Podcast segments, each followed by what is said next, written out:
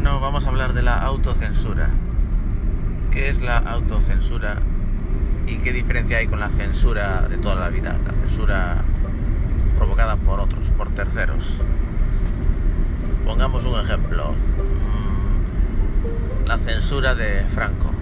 En la época de Franco, cuando tú hacías una película, tenías que pasar pues, por, por la censura de Franco. Si tu película no tenía muchos bueno, mucha protesta ahí dentro, mucha política tal, pues pasabas.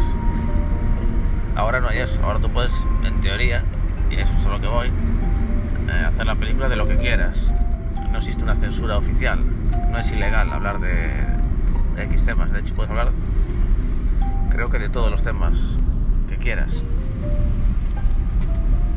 Eh, ¿Qué está pasando entonces? Eh, que justo ahora que sí somos libres para pensar y para,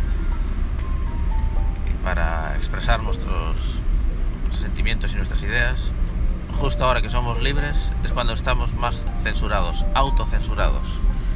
Nos censuramos sin que nadie nos tenga ya ni que censurar. Y lo hacemos por miedo al que dirán, aunque parezca absurdo, pero es la única razón por la que nos autocensuramos, por el miedo al que dirán. No porque te vayas a ir a la cárcel o, o tal. La gente se autocensura simplemente por eso, por quedar bien con la sociedad, por ser uno más de la masa. ¿Qué pasa si tú hablas de ciertos temas que son políticamente incorrectos? Pues eh, racismo, eh, haces un comentario racista, misógino, homófobo, eh, que, que en Twitter te cruje. Y eso es lo que viene a la mente a la gente en cuanto piensa en, algo que va a escribir o, o, o, a grabar o lo que sea, sea el medio que sea, cultural. Sabe que va a llegar, su intención obviamente es eh, hacerlo público, ese, ese proyecto artístico, sea cual sea. La meta de cualquier proyecto artístico siempre es que, se, que, se, que sea público, que lo vea la gente. Y por tanto, inconscientemente te viene a la mente el, uh, entonces va a ir a Twitter y se dirá esto y lo otro, entonces te, tú ya te autocensuras y ya no pones ciertas cosas que, podrías. Lo curioso es que antes, cuando sí había la censura, la de Franco y la de otras dictaduras que, podría haber, donde no se podía hacer lo que quisieras, eh, los directores de cine, por ejemplo, expresaban mucho más eh, contenido atrevido que ahora, paradójicamente. De aquella los directores pues podían hacer películas sobre como la película esta de eh, mi querida señorita que trataba de, una mujer que se cambia de sexo se convierte en hombre y estaba ya siempre enamorada de otra mujer que nunca se atrevió a decirle luego se conocen más adelante. Bueno es un spoiler se conocen más adelante y se enamoran cuando ya ella se transformó en hombre conoce a esa mujer que era como su sirvienta, y bueno, se enamoran. Es una historia súper atrevida. Estoy hablando de los años 70, interpretada por José Luis, José Luis López Vázquez, eh, el cual ya tuvo miedo de hacer ese papel incluso. Que ahora puede sonar raro, porque vas a tener miedo? Al contrario, estarás orgulloso de hacer estos papeles tan, tan integradores y demás. Pero es que de aquella no era así, en aquella era precisamente es un poco te, te crujían, no Twitter, sino un poco la, la, la, censura. Pero luchaban contra ella y hacían al final películas mucho más atrevidas y sutiles. Es decir, como tenían que al fin y al cabo pasar la censura igualmente, pues hacían eh,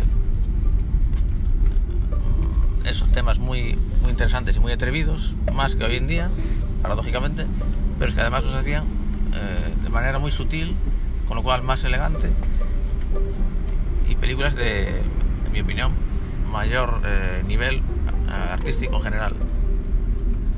Luego llegó, cuando se acabó, cuando murió Franco, vino un poco el, famoso cine de destape, las películas de suecas, con desnudos gratuitos y todo esto, también con José Luis López Vázquez, Alfredo Landa y demás, películas de mierda, hablando claro, que no aportaban absolutamente nada, simplemente era destape por destape, igual que la propia España en general cuando se murió Franco. también se convirtió en un destape absurdo de drogas y demás, eh, como si, como si a un adolescente lo estuviera viviendo toda su vida y de repente eh, se le mueren los padres y, se pone de loco ahí y se vuelve yonki. Pues es igual, España se convirtió en eso, en un yonki. Su padre, su padre malo, que sería muy malo, pero al menos lo mantenía ahí un poco sereno y haciendo películas buenas. Pero luego hicieron esas azofias que hicieron luego. Entonces, ¿cuál es la paradoja de todo esto? ¿Qué, estoy diciendo? ¿Que quiero otra censura? ¿Quiero otro Franco o algo así? No, lo que quiero decir es que eh, sentir presión psicológica es sano a nivel artístico. Cuando no tienes ningún tipo de presión, eh, cuando puedes hacer lo que quieras, cuando supone que eres libre y, por fin lo conseguiste y, ahora sí va a empezar lo bueno, pues, pues no es así en absoluto. Por desgracia en el arte no funciona así en ningún caso. Y siempre, siempre pasó. Yo que sé, eh, Bangkok. el tipo vivió como, como el culo, una vida de mierda, pero sus cuadros eran geniales. Si viviera súper bien y fuera rico y acomodado, ¿habría hecho esos cuadros? No lo creo. No lo creo porque no lo necesitaría. No necesitaría expresarse, no necesitaría gritarle al mundo para que miraran para él, porque ya, ya, ya está feliz, ya es feliz por desgracia el arte va acompañado siempre de sufrimiento. En este caso la censura creaba un sufrimiento que, hacía forzar la mente humana a, favor del arte y en contra de... Y generando sufrimiento a cambio. No tiene por qué ser todo positivo, no puede existir, o puede, pero yo no creo en ello, no creo que exista eh, el ser feliz y el generar buen arte no creo que sea algo paralelo. De hecho, incluso personas felices que, que generan buen arte, en los momentos de crear el arte en sí, dudo que sean felices, al menos en esos momentos breves de, creación. No se puede crear y ser feliz al mismo tiempo, en tiempo real al menos.